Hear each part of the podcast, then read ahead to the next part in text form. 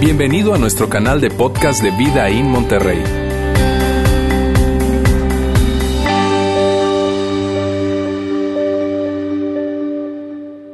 Muy buenas tardes, ¿cómo están? ¿Bien? Claro que sí.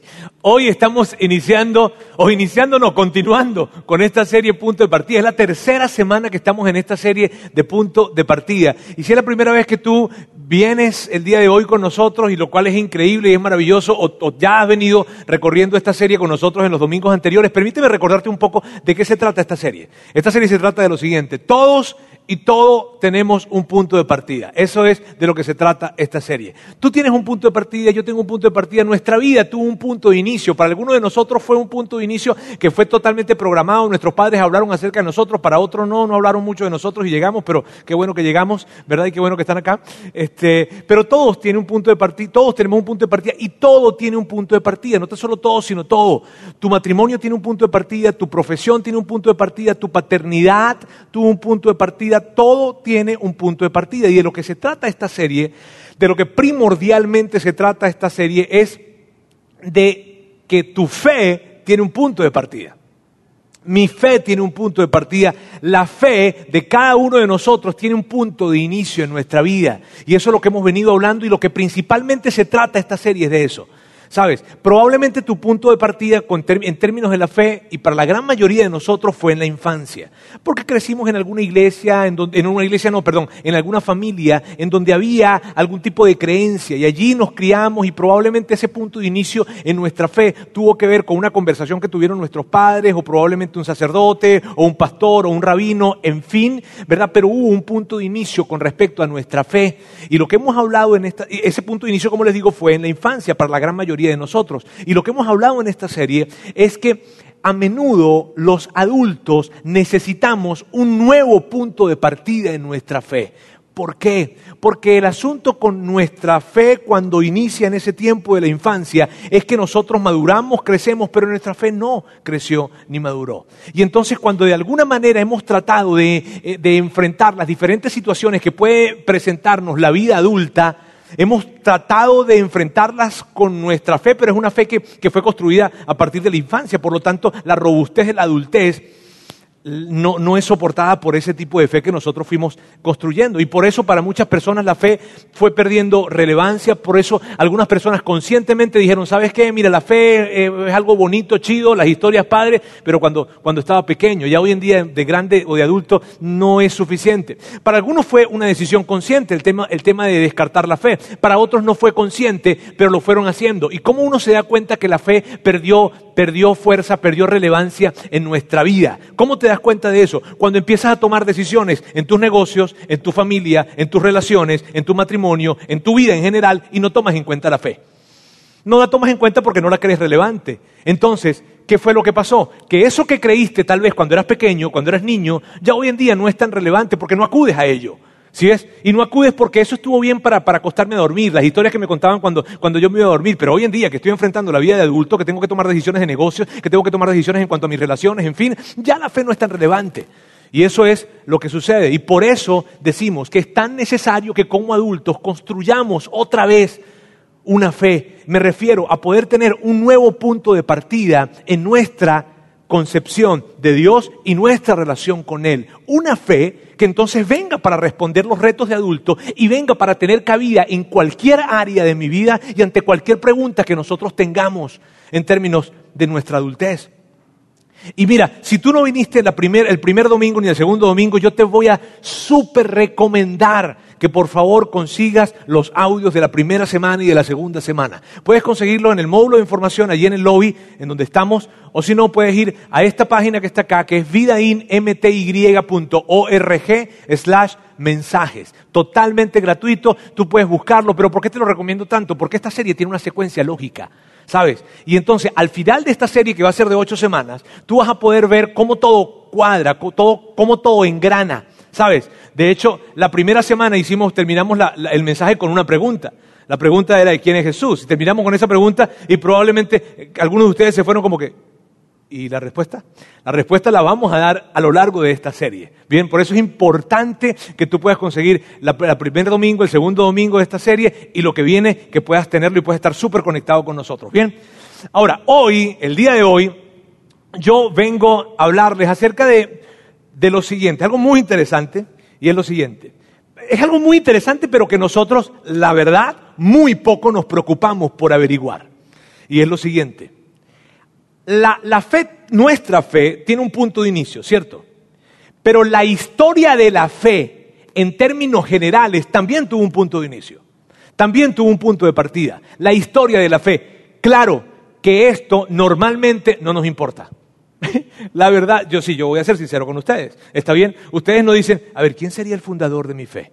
Normalmente no tenemos ese tipo de pensamiento. Tal vez alguien diga, no, yo sí, y qué bueno por ti. ¿Está bien? Pero normalmente no, normalmente estamos, estamos más preocupados por esto. Dios, hoy es jueves, el domingo te pedí algo y ya hoy es jueves, no ha llegado. Dios, Dios, Dios, sabes que te pedí una cita, ya tengo tiempo, tanto tiempo solo, tanto tiempo sola, este, y ya hoy es jueves y en el fin de semana. Está bien, este, sí, sabes, estamos muy preocupados probablemente porque Dios te pedí que me ayudaras con este examen y el examen es mañana. Dios te pedí que, Dios te pedí, Dios te, si ves, estamos probablemente mucho más preocupados por eso que por saber quién fue el fundador de esta fe. ¿Cierto? Eh, eh, eh, yo, y yo entiendo muy bien que puede ser que no nos importe, pero es tan importante esto. Y por eso hoy vamos a hablar acerca de eso. Hoy vamos a regresar en la historia y vamos a ir a ese preciso momento en donde la fe inicia. De hecho, en donde la fe reinició. Y esto es súper emocionante lo que vamos a ver el día de hoy. ¿Por qué? Porque mira, si estamos hablando de crear un nuevo punto de partida o un punto de partida nuevo para ti con respecto a tu fe, dime si no es interesante ver cómo empezó todo este asunto. ¿Cómo empezó la fe? ¿Cómo fue que empezó esto de Dios conectándose con el hombre? ¿Cómo es esta historia? ¿Cómo fue que empezó? Porque en ese comienzo se encuentra la clave para nosotros hoy. Y a pesar de que vamos a regresar en la historia, eso que vamos a ver en la historia y a través de la historia se conecta directamente con una lucha que tú y yo tenemos hoy en día en nuestra experiencia de fe. Y es una, es una lucha que tenemos todos y que muchos pueden tener de una mayor manera probablemente. Y por eso es importante que veamos esto, porque vamos a ir donde comenzó todo, pero vamos a ver cómo se conecta con tu experiencia de fe y mi experiencia de fe hoy en día. Bien. Así es que, y, sabes, es muy importante porque al, al finalizar del día de hoy, tú vas a poder reflexionar y pensar en la esencia de lo que se construye nuestra fe o un nuevo punto de partida para tu fe. Bien, ahora les voy a decir algo que probablemente ustedes ya saben, está bien, yo simplemente se los voy a recordar, pero que es muy interesante. Yo no sé si, si tú lo habías, si te habías puesto a pensar un poco en esto, pero es muy, muy interesante y es lo siguiente. Las tres tradiciones de fe más grandes que hay afirman tener el mismo punto de partida.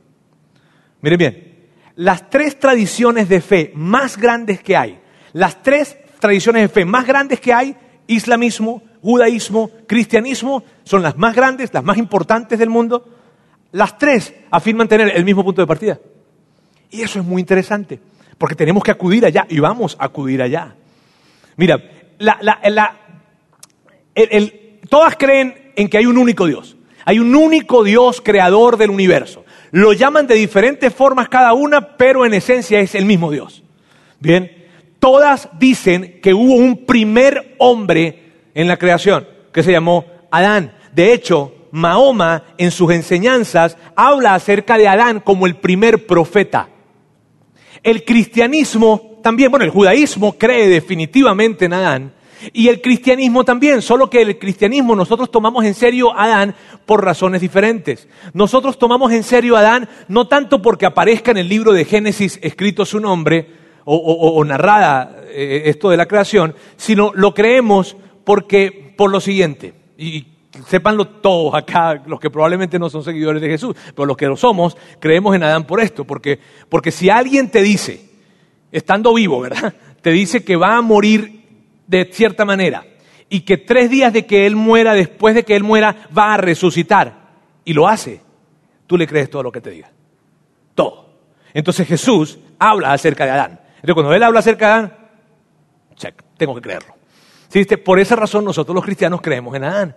Ahora, fíjese bien, estas tres tradiciones de fe coinciden en que hay un único Dios creador de las cosas, coinciden en que hay un primer hombre en la humanidad y coinciden también en el hecho de que hubo un momento en que el hombre, por su pecado, por su desobediencia, por su corrupción, echó a perder lo que Dios había creado. Y puede que tú y yo, o puede que tú tengas algunas dudas con respecto a Adán y Eva, y yo lo entiendo y está bien, pero con lo que de seguro tú y yo estamos de acuerdo es que el hombre por su desobediencia, por su pecado, por su mala cabeza, echó a perder lo que Dios había construido y entonces llevó al mundo a un lugar de un mundo roto. Bien.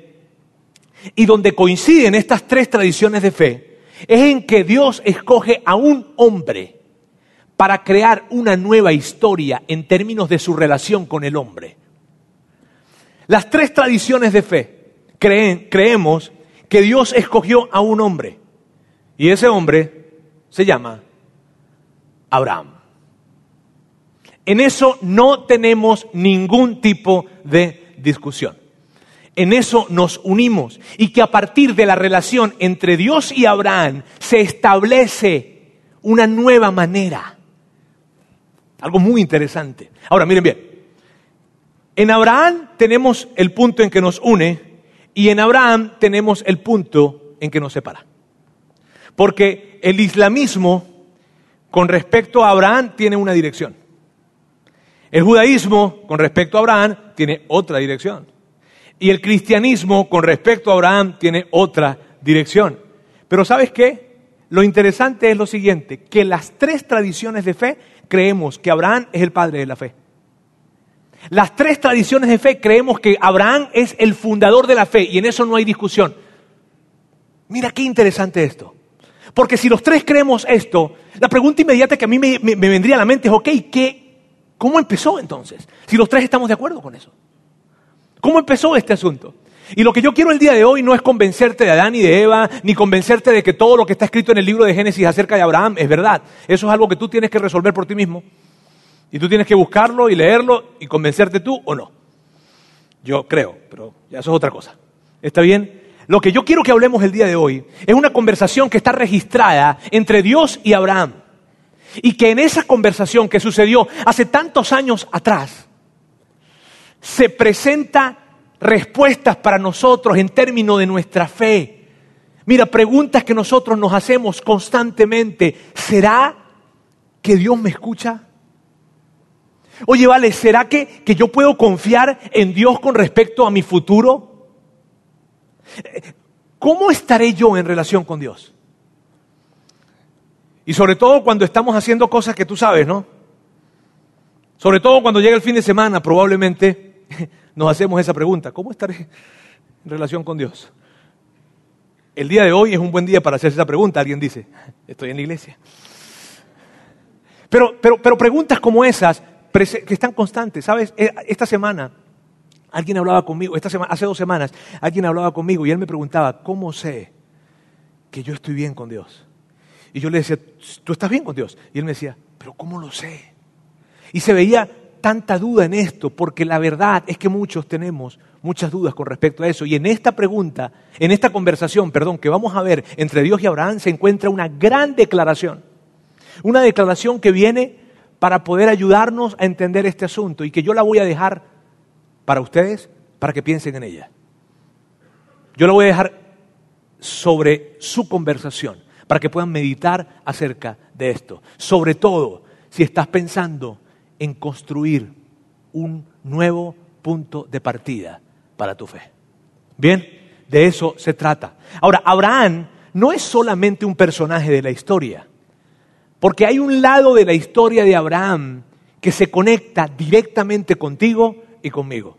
Y puede que tú sabes, cuando vamos a hablar de alguien que existió hace cuatro mil años, tú dices, no, háblame de, hoy.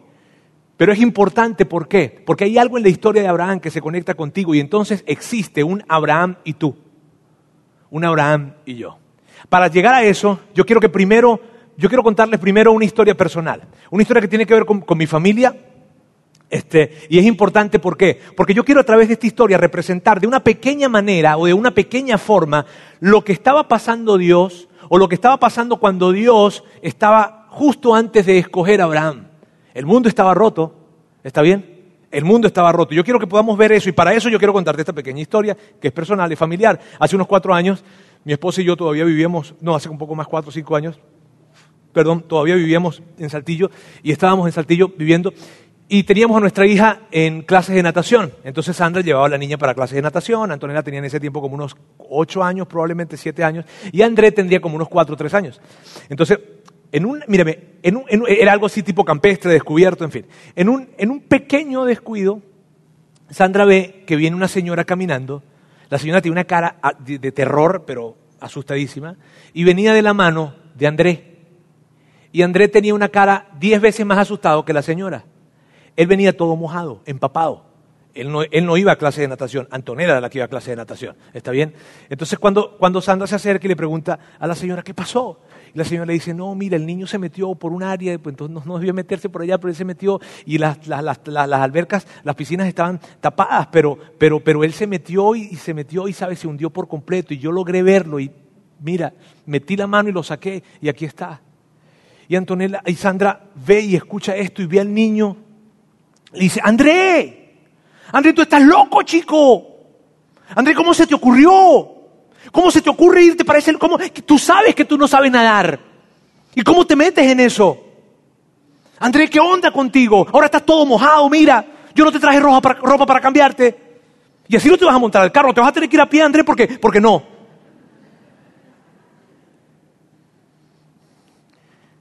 Nos reímos. Al principio como que no. Pero nos reímos de ver que Sandra fuese a tratar así al niño, ¿cierto? A su hijo. Pero ¿sabes qué es curioso? Que muchos pensamos así de Dios. Muchos pensamos que Dios nos consigue nuestro pequeño desastre por habernos metido en donde no debíamos meternos y haber tomado decisiones que no debíamos haber tomado. Y nos ve cómo, cómo estamos cómo nos hicimos daño y cómo probablemente le hicimos daños a otros. Y entonces Dios nos ve y nos dice, ¿qué te pasó, chico? ¿Cómo se te ocurre haberte metido ahí si tú sabías que estaba mal?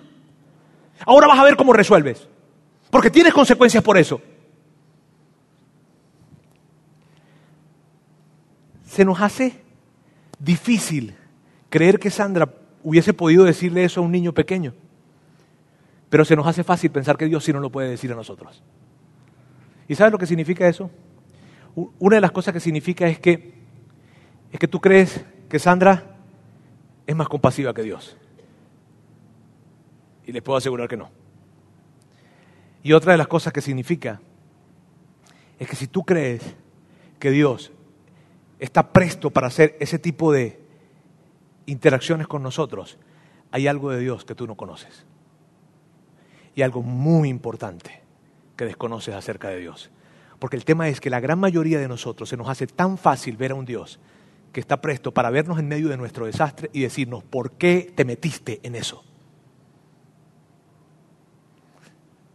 La historia, ¿cómo terminó la historia? Bueno, Sandra me pidió, cuéntales el final realmente lo que pasó. Este, lo que pasó fue que Sandra vio al niño, obviamente, lanzó, lo abrazó, lo, lo besó y le dio toda la seguridad que él necesitaba porque estaba súper asustado, ¿está bien? Y, pues nada, esa fue la historia, ¿no? Pero mi punto es este. Mira, mi punto es lo siguiente, amigos. Algo similar pasó hace miles de años atrás. Dios ve cómo está el mundo. El mundo estaba roto. El mundo estaba acabado entre tanta corrupción, entre tanto pecado y entre tanto desastre. Y entonces, mira, si tú crees, si tú crees que hoy hay injusticias, si tú crees que hoy hay pecado, ni te imaginas lo que, lo que había en ese tiempo. En ese tiempo la injusticia que había era terrible, la depravación que había, no te la puedes imaginar, padres sacrificando hijos, todos acostándose con todos, era una locura de depravación, de corrupción y de pecado, porque no existía la ley. No existía una ley, no existía un código civil, no existía nada, no existía, no existía la sociedad como tal. Y entonces la gente actuaba en la ley del más fuerte. Y ese era el que sobrevivía. Era un desastre. Y cuando Dios ve cómo está eso, cuando Dios ve que el pecado está sumamente metido en la humanidad, Él, al ser un Dios misericordioso, lleno de, bondad y preocupado por la humanidad, se encuentra en un dilema. Oye, vale, ¿me meto o no me meto? O sea, meto las manos en medio de este asunto en donde el hombre se volvió un desastre e intervengo para de alguna manera crear otra salida, para de alguna manera traer algún tipo de esperanza, o saco mis manos y dejo que este asunto termine donde tiene que terminar o donde va a terminar. Y las tres tradiciones de fe, los tres creemos que Dios metió su mano. Los tres creemos, el judaísmo, el cristianismo y el islamismo creemos que Dios intervino y metió su mano. Y en el año 1876 antes de Cristo, Dios interrumpió en la humanidad al ver que el mundo estaba totalmente roto por corrupción, pecado y desobediencia y escoge a un hombre para que a través de ese hombre y su, interacción con él, él comience algo nuevo con la humanidad. Y es tan importante que tú y yo podamos ver esto, porque hemos pensado que Dios, hombre, el altísimo, el increíble, se conecta con algo pequeño como es el hombre. Ok, si Dios se conecta con el hombre, ¿cómo es esa relación? Pues vayamos al principio para ver cómo es esa relación, ¿cierto? Vayamos en el momento en que empezó para saber cómo es esa relación, porque ahí no hay forma de equivocarnos. Más allá de lo que yo piense y de lo que tú pienses. Vamos al principio. Y sabes, cierto que cuando pensamos en Dios escogiendo a un hombre, es wow. O sea, Dios escoge a un hombre. Imagínate eso. Cierto que pensamos rápidamente, ese Abraham tuvo que haber sido nada. o sea, imagínate, Dios va a escoger un hombre. ¿En quién piensas tú?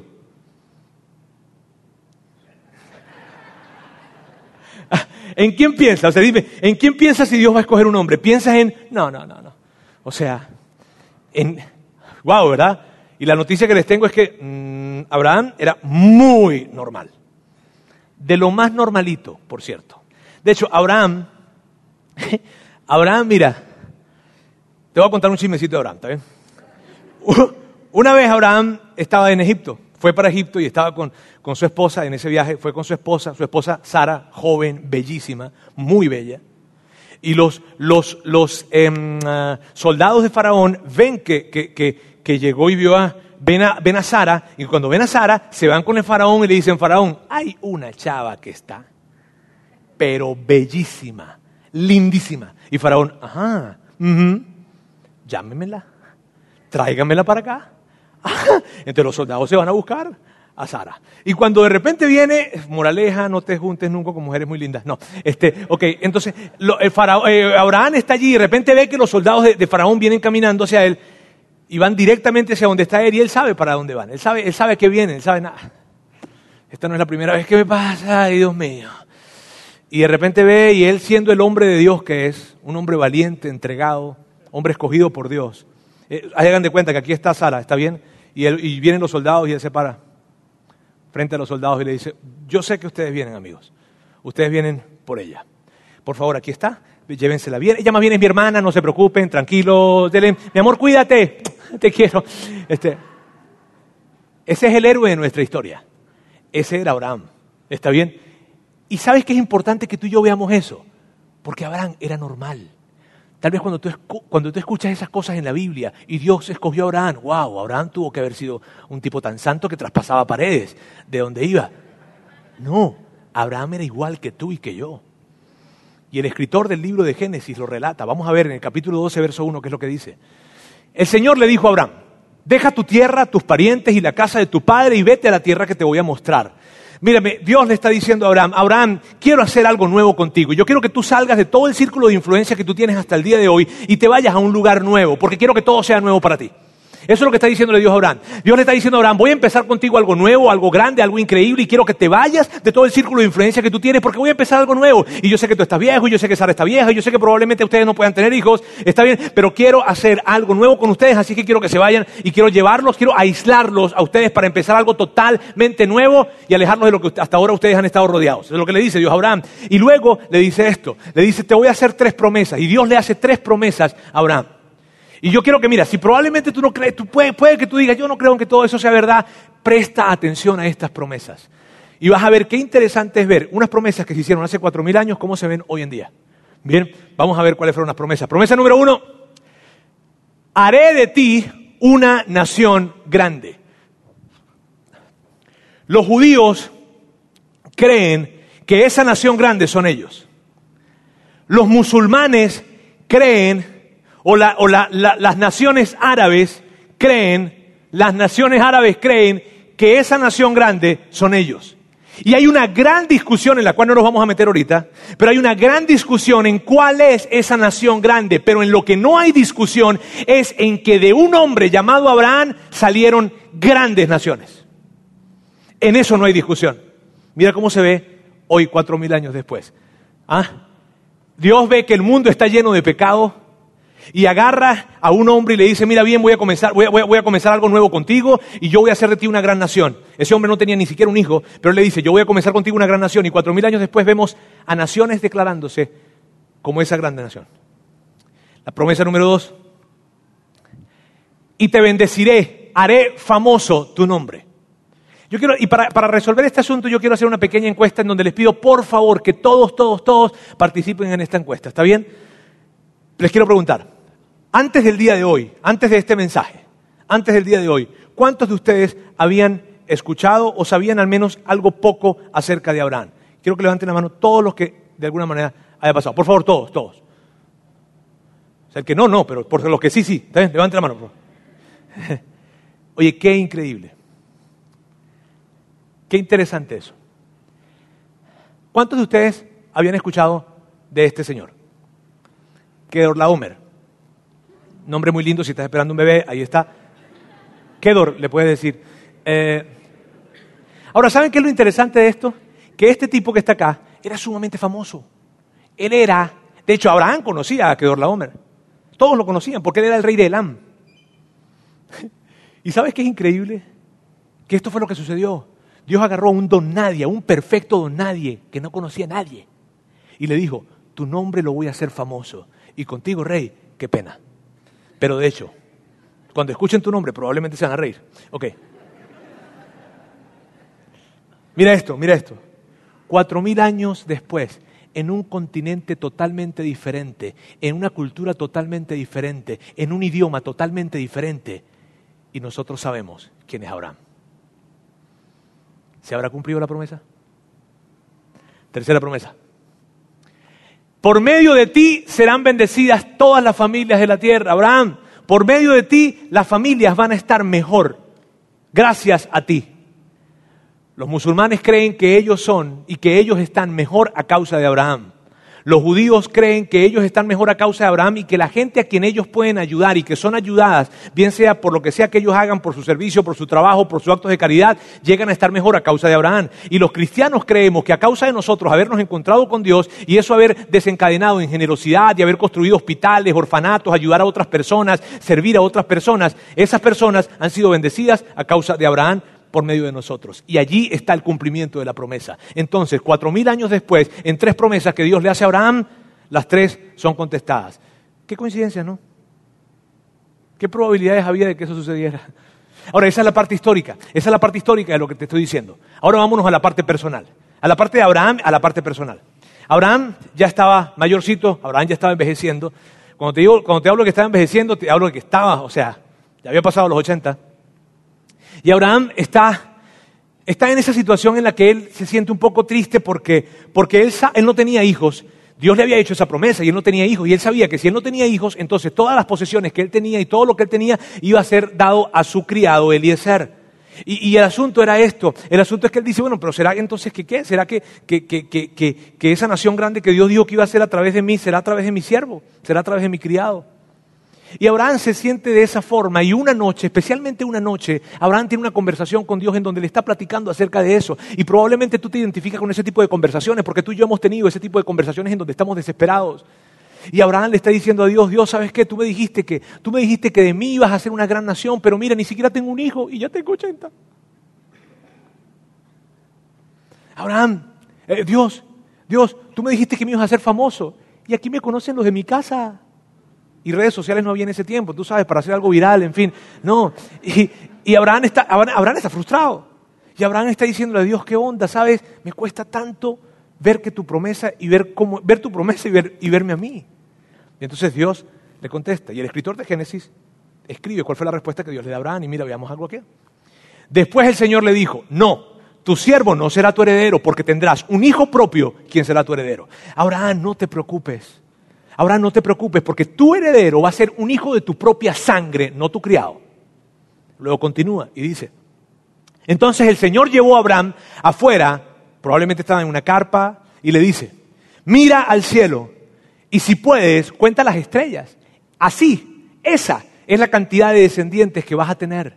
Entonces Dios le está diciendo a Abraham, Abraham, Abraham, yo sé, mira, Abraham, yo sé que tú, yo sé que tú no tienes un hijo.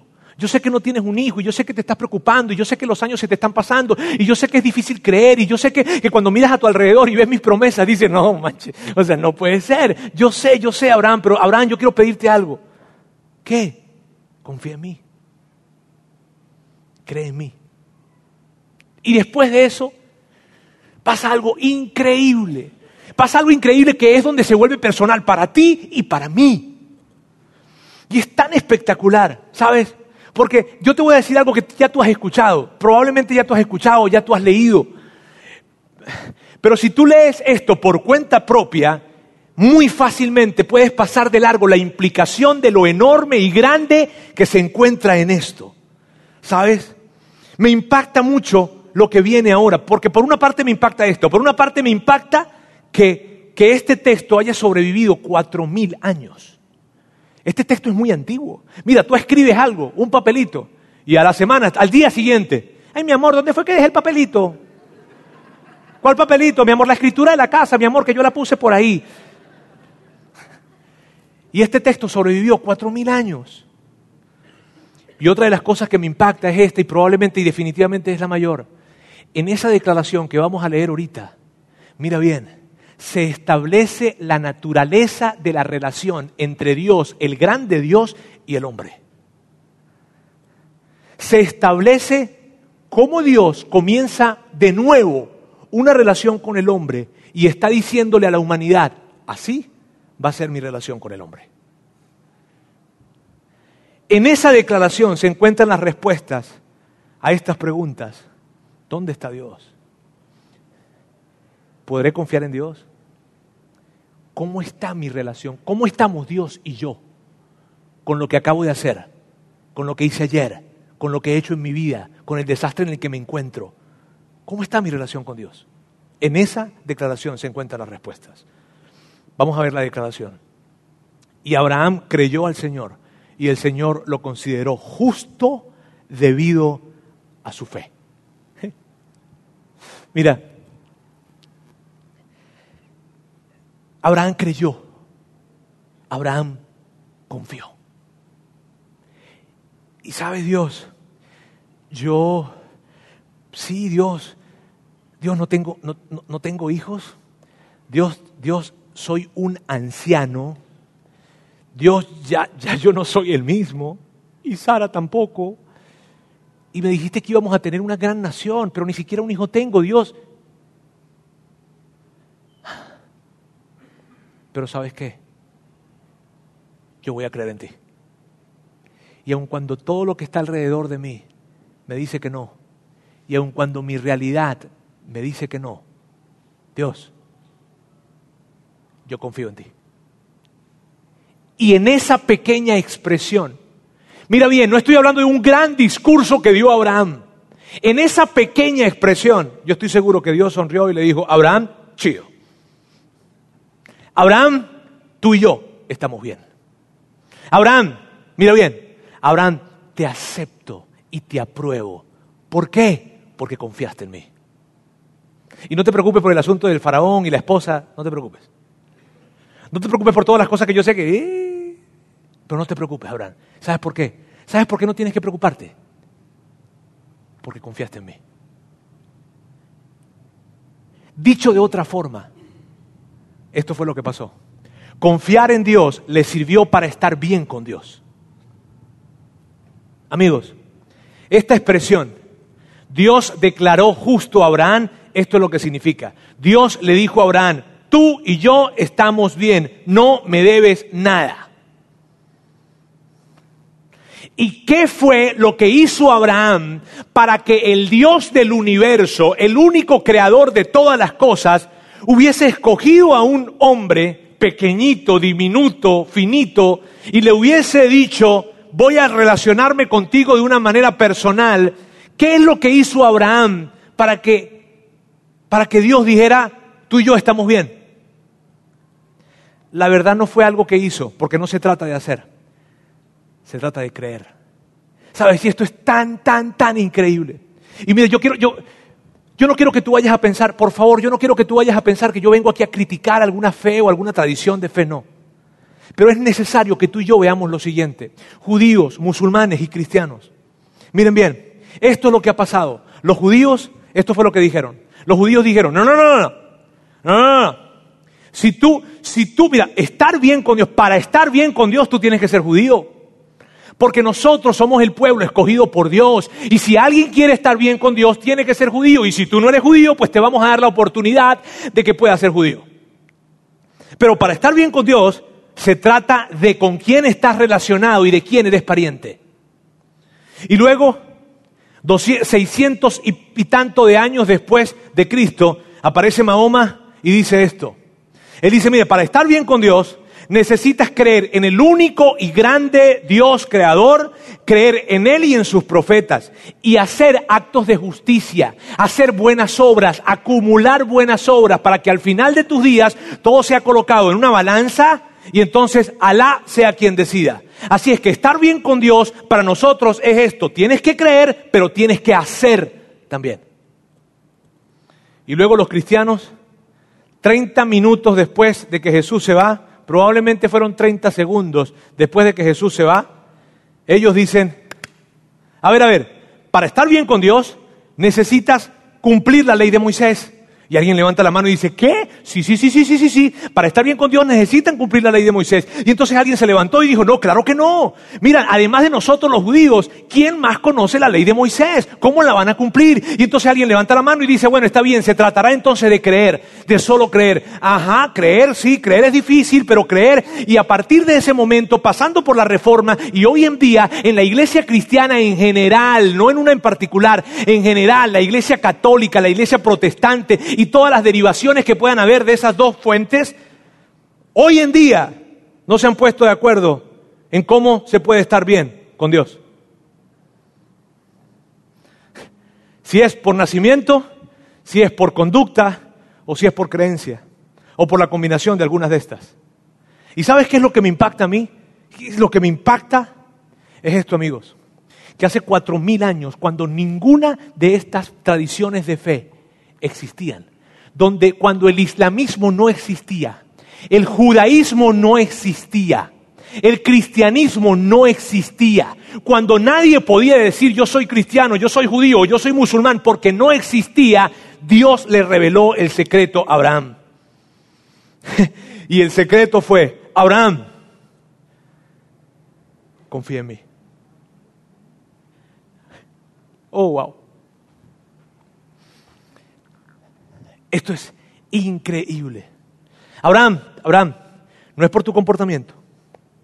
Abraham, no es por dónde tú naciste y de dónde vienes y de quién es tu familia.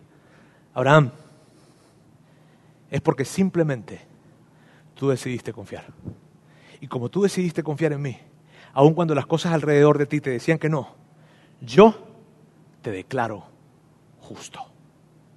Oh, wow el hombre la ha complicado, pero Dios lo hizo sencillo y lo dejó claro para nosotros.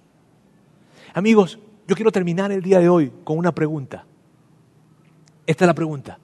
¿Qué pasaría si el punto de partida para una relación con Dios fuera la confianza? Yo quiero que tú pienses en esto. ¿Qué pasaría? ¿Qué pasaría si, si para un inicio, para un punto de partida en tu relación con Dios, solo tuvieses que confiar. Y nada más. ¿Qué pasaría si eso que vemos entre Dios y Abraham es suficiente? ¿Qué pasaría si, si eso de que Dios ve y llega a un mundo que está totalmente roto como nunca había estado y como nunca ha estado? Y él ve el desastre en que el hombre está metido y toma a un hombre y le dice, me voy a relacionar contigo de una manera personal, directa. Tú y yo vamos a tener una relación. Y lo único que te voy a pedir para iniciar esta relación es esto. Confía en mí. No tienes que pagar, no tienes que dar, no tienes que hacer, no tienes que hacer nada. Solo tienes que confiar. Dime, te quiero preguntar a ustedes hoy en este auditorio y los que escuchan el podcast, ¿qué pasaría si solamente confiar fuera suficiente? Te voy a decir lo que pasaría. Todo el mundo confiaría en Dios.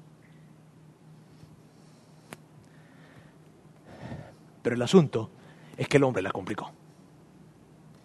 Amigos, yo sé que esto es muy difícil de creer probablemente para algunas personas. En términos generales, esto puede ser muy difícil. Ayer platicaba con mi esposa, con Sandra, y le hablaba acerca de esto, y ella me decía, es difícil de creer para la gente que solo se trate de confiar. Porque tú tienes una gran tendencia, y yo tengo una gran tendencia, y es a pensar que no puede ser tan sencillo. ¿Y sabes por qué creemos eso? Por la manera en que fuimos criados. ¿Sabes por qué creemos eso? Por la tradición religiosa en la que nos criaron. ¿Sabes por qué creamos eso? ¿Sabes por qué creemos eso? ¿Sabes por qué nos cuesta creer esto que estoy hablando? Por alguien como yo, en un lugar como este, te dijo algo. Y, y es difícil de creer esto porque no existe, yo lo sé, no existe un solo lugar en el mundo en donde tú puedas ser aceptado y amado solo por confiar. Y tú lo sabes, porque no lo conseguiste en la escuela, no lo conseguiste en los deportes, no lo conseguiste en tu trabajo. De hecho, con mucho dolor digo esto, para muchos de nosotros no lo conseguimos en la iglesia. Y en el lugar en donde teníamos que ser más aceptados y más amados, fuimos rechazados y separados. Qué triste. Pero sabes que es increíble y que hoy me llena de emoción. Es que antes de que existiera ningún judío, ningún cristiano y ningún musulmán. Dios dijo, hey, todo lo que ustedes van a construir el día de mañana, recuerden algo, construyanlo sobre esto. Se trata de confiar. Oh, wow. Estamos terminando el día de hoy. Y estamos, lo que estamos haciendo es que cada, cada domingo de esta serie queremos dejarles con una pregunta. Una pregunta que sirva de reflexión. Yo no los quiero convencer de algo, miren bien, yo no los quiero convencer de algo. Yo quiero que ustedes se hagan estas preguntas de una manera real y genuina, porque yo honro su inteligencia. Y yo sé que ustedes le quieren colocar y le pueden colocar cerebro a la fe. Por eso quiero dejarles estas preguntas. Antes de colocar la pregunta, yo le voy a pedir a los muchachos de la banda que puedan pasar, ellos se van a ubicar, porque hoy vamos a terminar cantando. ¿Está bien? Mientras que ellos van pasando, ustedes no se, no se dejan distraer. Yo quiero que veamos la pregunta que nos vamos a hacer esta semana, y es esta. ¿Qué refleja mejor mi punto de vista? ¿Dios me acepta basado en mi nacimiento? ¿Dios me acepta basado en mi conducta o en mi comportamiento? ¿O Dios me acepta basado en mi creencia, en lo que yo creo? ¿O alguna combinación de estas tres? Te insisto en esto, yo no te quiero convencer de algo. Yo quiero que tú te hagas estas preguntas de una manera real. Y que esta semana en tu grupo de vida, en tu grupo de punto de partida, si no tienes un grupo en la mesa de, comida cuando estés conversando con tu familia, cuando vayas montado en tu coche, ustedes pregunten reflexivamente acerca de esto. Oye, ¿qué refleja más mi punto de vista? Yo me siento más aceptado por Dios cuando me porto bien o cuando me porto mal. Esa pregunta es buena porque te va a ayudar a contestar. Yo me siento más aceptado por Dios por dónde nací, por, de qué familia vengo. Yo me siento más aceptado por Dios por lo que creo. Yo no te quiero convencer, pero yo necesito que tú reflexiones en esto. Por favor. Y hoy vamos a terminar con esta canción por lo siguiente. Esa canción, esa, esa pregunta que decíamos hace un momento, ¿qué pasaría si para un punto de partida en una relación con Dios, para un punto de inicio, para un nuevo comienzo en una relación con Dios, solo bastara la confianza? en esta canción y en esta letra refleja qué pasaría. Dios, quiero darte gracias hoy. Quiero, quiero agradecerte porque, porque tú lo hiciste tan sencillo y nosotros la complicamos. Nosotros complicamos el acercarnos a ti. Nosotros complicamos como hombres, como humanidad, el hecho de poder pensar en una relación contigo a través de hacer, a través de mil cosas, cuando tú nos mostraste claramente que solo se trataba de confiar. Que para iniciar una relación contigo, lo único que tenemos que hacer es creer. Dios, gracias porque tú quitas todo lo complicado y nos lo dejas sencillo. Tú facilitaste el camino para acercarnos a ti. Tú caminaste 99 pasos y nos dejaste un solo paso a nosotros. Gracias Dios. Gracias porque, porque es increíble el poder ver que con el acto de confiar es suficiente. Yo te pido para cada uno de nosotros que podamos meditar en esta pregunta. ¿Cómo hemos pensado que tú nos aceptas? Y que nos ayudes a encontrar respuestas para que a partir de ahora podamos tener un nuevo punto de partida y un nuevo inicio en nuestra fe. Te amamos Dios y te damos muchísimas gracias por haberlo hecho tan sencillo para nosotros. En el nombre de Jesús. Amén. Gracias por haber escuchado este podcast de Vida en Monterrey.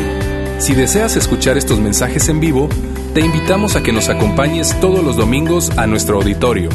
Para más información sobre nuestra ubicación y horarios, entra a vidainmty.org o síguenos en nuestras redes sociales como Facebook, Twitter e Instagram. Nos vemos la próxima semana.